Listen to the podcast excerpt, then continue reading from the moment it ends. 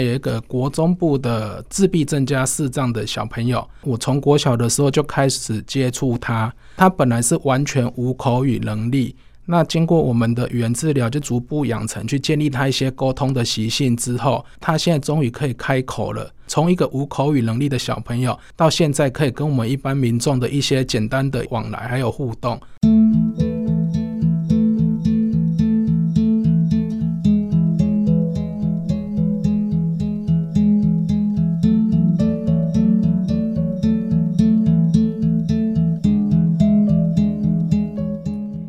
亲爱的朋友，我们今天忙里偷闲节目一开始呢，我们听到的这是台中启明学校复健组的组长，同时他本身也是一名语言治疗师林雨伦老师。他谈到学校有这么一位孩子，从没有办法开口到可以跟别人应对作答，这是一件多么令人感动的事情呢？在启明学校里面的孩子，除了视力不方便之外，也有一些是多重障碍的，相信老师们还有家长们都非常的辛苦，但是他们一个也不放弃。我们今天非常荣幸邀请到了台中启明学校廖连喜廖校长来跟听众朋友分享他们学校在教学这个部分做了什么样的努力。校长您好。各位听众，大家好。先请校长帮我们介绍一下台中启明学校，让大家对你们有更进一步的认识。好的，台中启明学校位于台中市后里区，临近花博园区、台湾灯会综合园区，是台中市山海线地区唯一的一所特殊教育学校，也是全国专收视觉障碍学生的学校。本校有完整的学制，从学前部、国小部、国中部、高中部共有四个学部。高中部曾经设有普通科、复健按摩、综合职能科，其后配合一零八课纲调整为保健按摩科、综合职能科。目前除提供视觉障碍教育十二年国教一条龙的特教服务之外，也提供山海线地区学前部与智能障碍类高职部的学生能就近入学。从视障教育的历史来看，本校已经有一百三十二年的历史，创校历史可以溯至比马偕医师。晚四年到台湾的盖恩·维里牧师啊，在台南设立专门招收盲者学习记忆的训诂堂开始，可以说是台湾视障教育的先驱学校。校长来跟我们分享一下，因为时代的不同嘛，哈，当年开始在一百三十二年前创这个学校，到现在可能在教学上有一些不一样了。现在的教学特色会着重在哪里呢？这个办学的初衷应该都是一样的。从盖维林牧师到现在，本校的老师啊，应该都是兢兢业业的啊，关注到学生的发展。本校教师啊的教学主要是依据学生的个别情形，搭配合适的视觉辅具，包括扩视机、携带型的放大镜、点字机、笔电和触摸显示器等，与教学实作来帮助学生来学习。大家熟悉的点字、定向、技职课程，如按摩、烘焙、清洁服务。以及运动、生活独立训练、休闲安排都是本校的教学特色。本校还设有视觉障碍教育资源中心，提供本校与市区高中职视障生课程与教学资源服务。就课程实施来说，我们非常重视一个就是延伸课程的这个形态。这是根据学生的评估结果，这个主要是美国旧金山他们的这个学派所提出的。他们的看法就是没有发展好或欠缺的重要技能了。这个这些孩子，我们需要更关注到他们的学习。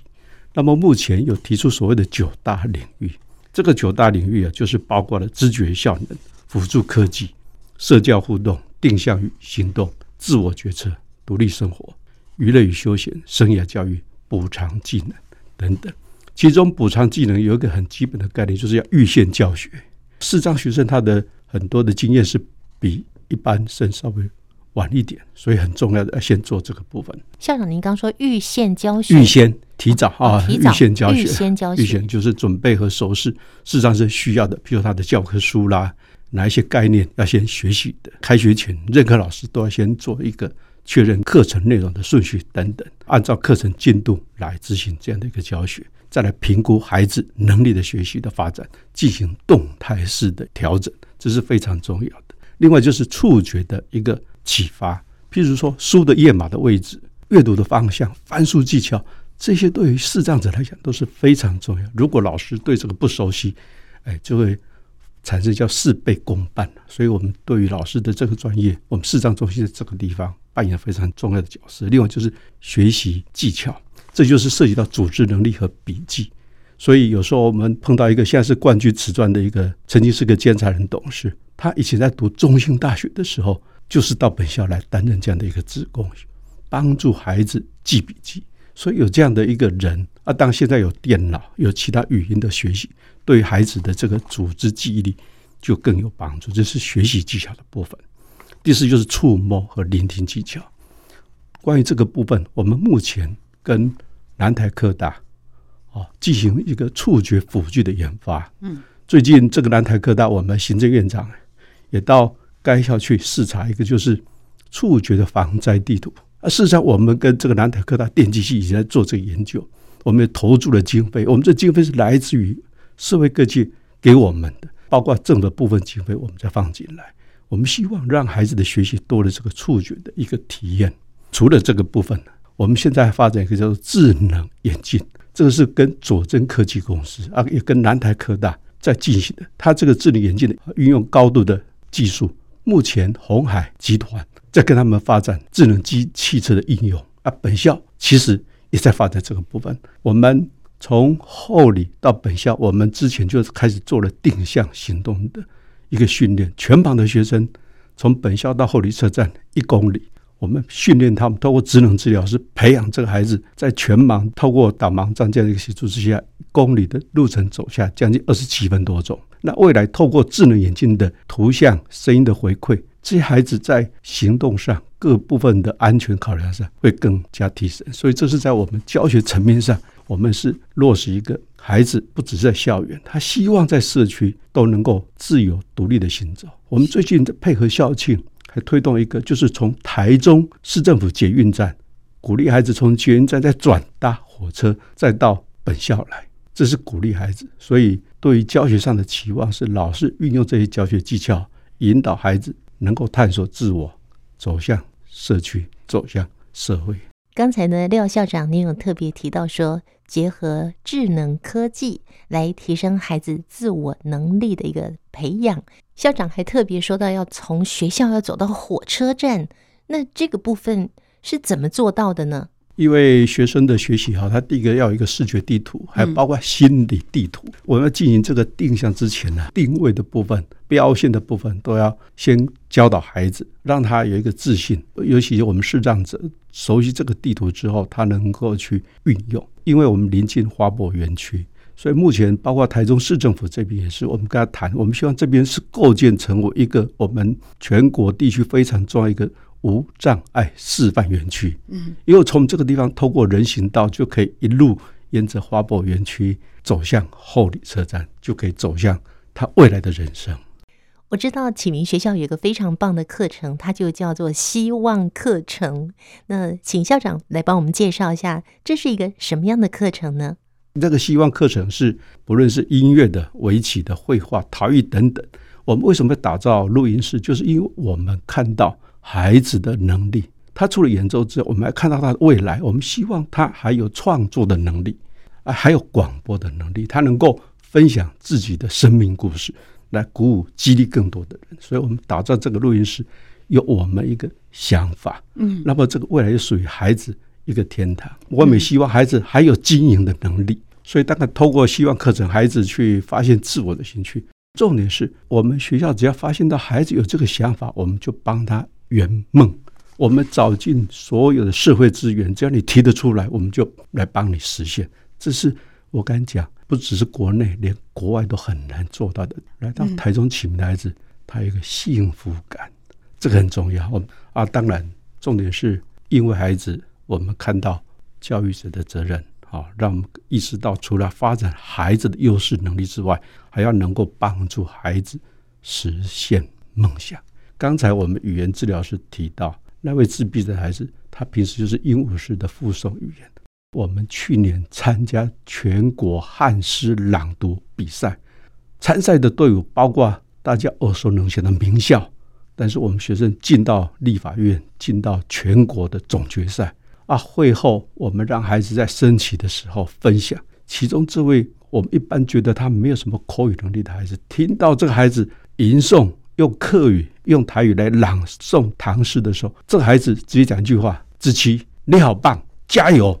这个给每一个不论是谁，都是一个很大的一个振奋、一个激励。我们看到，只要提供一个好的环境，我们鼓励孩子，让他看到一个典范，孩子会成长。所以在这个地方，我们从孩子的渴望、孩子的梦想来看，校长关于啊，在实习这个部分呢、啊，是哦，因为疫情的关系，导致前面两年的时间没有办法去外面做实习，所以你们也有一个小光点食堂，听起来是个餐厅的感觉吗？呃，是的，小光点食堂它本来就是校长职务宿舍，已经闲置十几年了，然后我们这两年。透过空间活化，先做内外的一个整修，最后我们进行了呃地目用途的变更，使用用途的变更，再进行招商，最后进来的就是呃有产业的，还有我们做社福企业的，所以这个点是我们命名为小光点，就是它里面可以聚集所有的热爱的光点，在这个地方让它发光发热。那么这个点对于孩子的学习来讲非常重要。我举两个例子。我们学校一个花好月圆啊，视障生听到小光点的的这个接力，他说：“校长，我很想到里面工作，但是我发觉我的能力不够。”视障生到另外一个场域，一位智能障碍的学生也跟我讲，我问说：“他说，哎，想不想到小光点去工作啊？”他说：“想啊，但是校长，我发现我能力不足。”所以这个小光点带给孩子一个内在的一个反思。在本校服务二十几年的一个辅导老师，他说，从视障孩子的口中听到这样一个反省的一个声音，反省自己能力，反省，再来看到自己一个渴望的时候，他内心是非常感动的。所以是这个小光点，我们看到这样的一个未来。重点是红十字会台中分会，他未来是每两个礼拜的礼拜六会到本校这个小光点来提供一个咨询服务，他扮演提供给社区这样一个非常功能。再来，联合国生权公约当中强调一个是平权，所以透过这个小光点，我们包括后里地区的国中小乃至幼儿园乃至高中职，我们未来就做了包括译文性的安排，统合这些孩子进到这个地方进行互动，这是友善的平台。不是这样，进一步在推动祖父母节，我们都已经想好了，后里地区。也有老阿阿公阿嬷这些，透过孙子一起陪同到这个地方，由我们的学生来提供餐点来做服务，这是一个非常温馨的一个平台。所以这里面我们有我们的期望，也有孩子的梦想。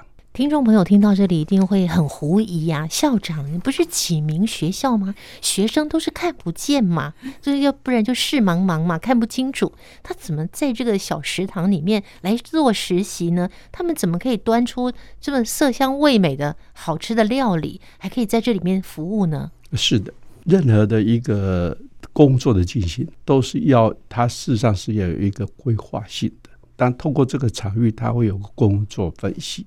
通过从入口到里面的各部分啊，清洁服务菜单，我们逐项逐项的去谈。目前我们是礼拜四、礼拜五学生进到现场了，啊，事实上已经有学生的高三学生，他已经讲了，他要到里面来工作，啊，这个负责人也乐意来雇佣他了。这是给一个孩子一个很大的期望，所以我们透过工作的分析，我们确信孩子能够。在这样的一个引导之下，能够来实现自己的一个梦想。他们都看不见，那如何去做这么多？比方说清洁的工作，或者是他们要做料理，或者是他们可能要端餐盘。好，他们他们要端餐盘吗？是是，真的假的？嗯，那他们怎么办到呢？其实，对于这些孩子，他刚开始一定是要有老师的一个带领的哈。当然，再来就是我们讲的，这还是一个空间定位的概念。透过这样，包括触觉的部分，所以实际上刚开始是要一对一的一个进行，而接着就是工作小组的部分来进行。啊，实际上一个触觉上的带领，这是非常重要。啊，孩子他自己会产生一个知觉的一个记忆到里面来。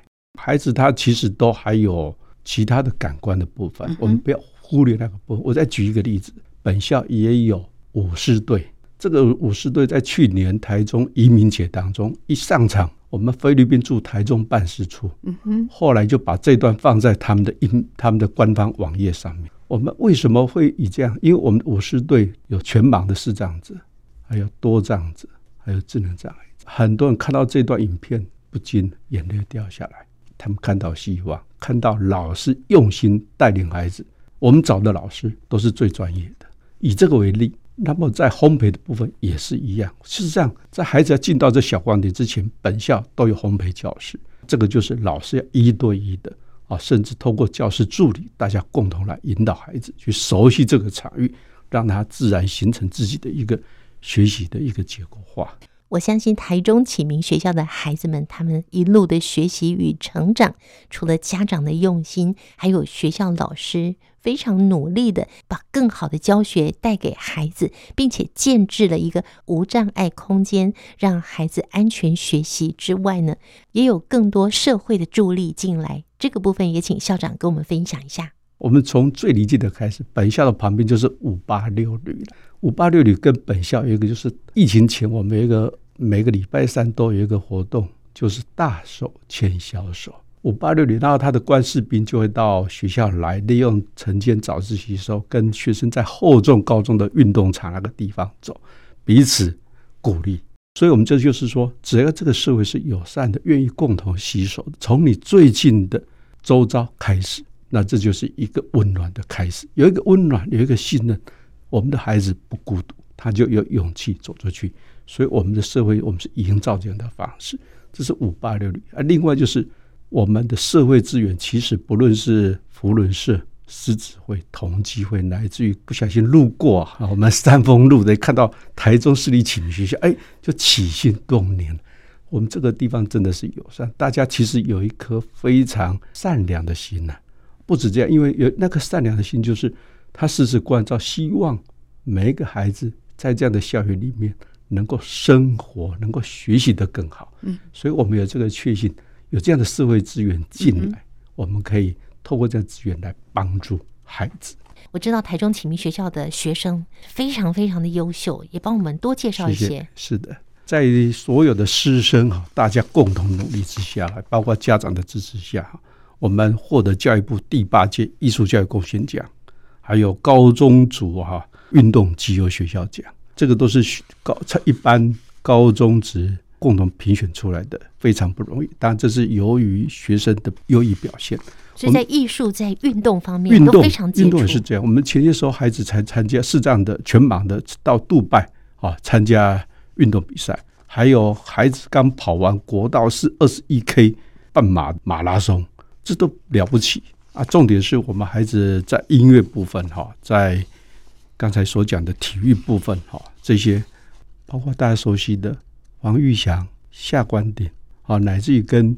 江蕙封麦演唱会的小小鼓手吕月俊，其实还很多。我们除了视觉障碍者，我们对于非视觉障碍者，同样我们还是给予孩子很大的一个学习的一个空间呐。运动的部分那是不用讲了。刚才讲我们除了这样的一个运动之外，哈，但是我们其实包括围棋、包括绘画、包括日文，因为我们都看到孩子的未来，这都是提供给孩子非常。重要的一个学习的一个方向。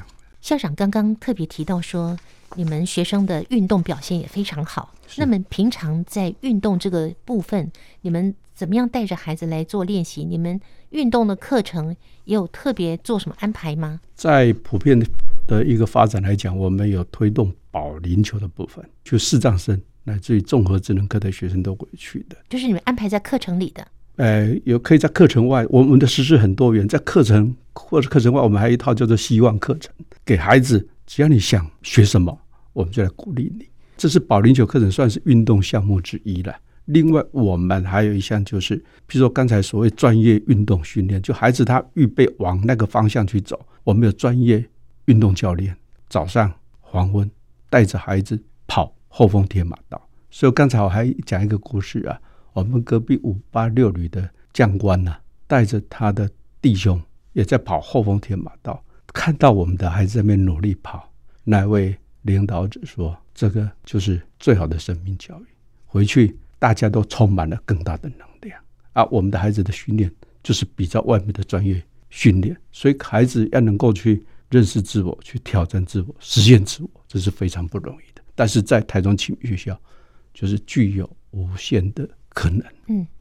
好，那我想在今天节目的最后呢，请校长来鼓励一下。除了今天来到我们录音室的宣伟跟心灵之外，有很多来到台中启明学校学习的同学，希望校长可以鼓励一下他们，并且也送给我们收音机旁边正在成长中的、读了别的学校，比方说融合教育的孩子，这些视障的孩子，你想对他们说什么呢？呃，每个生命都是独特的。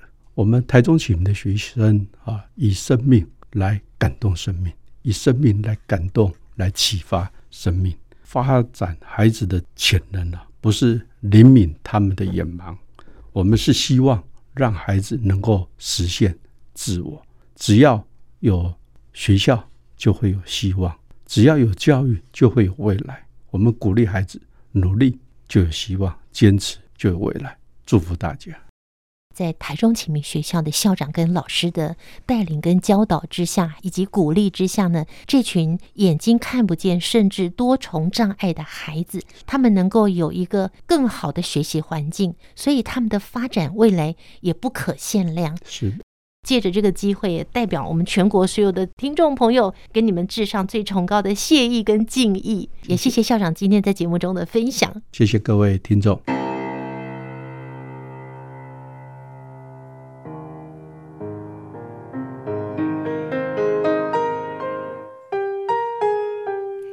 的朋友，今天在节目的最后呢，宜家除了邀请您在这个星期天的晚上进入汉声广播电台，听见阳光的心跳节目，来听听廖校长分享更多台中启明学校对于学生的教学，他们的用心。节目最后，宜家要为各位安排从台中启明学校毕业，进入大学音乐系就读的张彦成所带来的这首 G 小调。第一号叙事曲，我们就在这首音乐声中跟大家告别了。我们下次见，拜拜。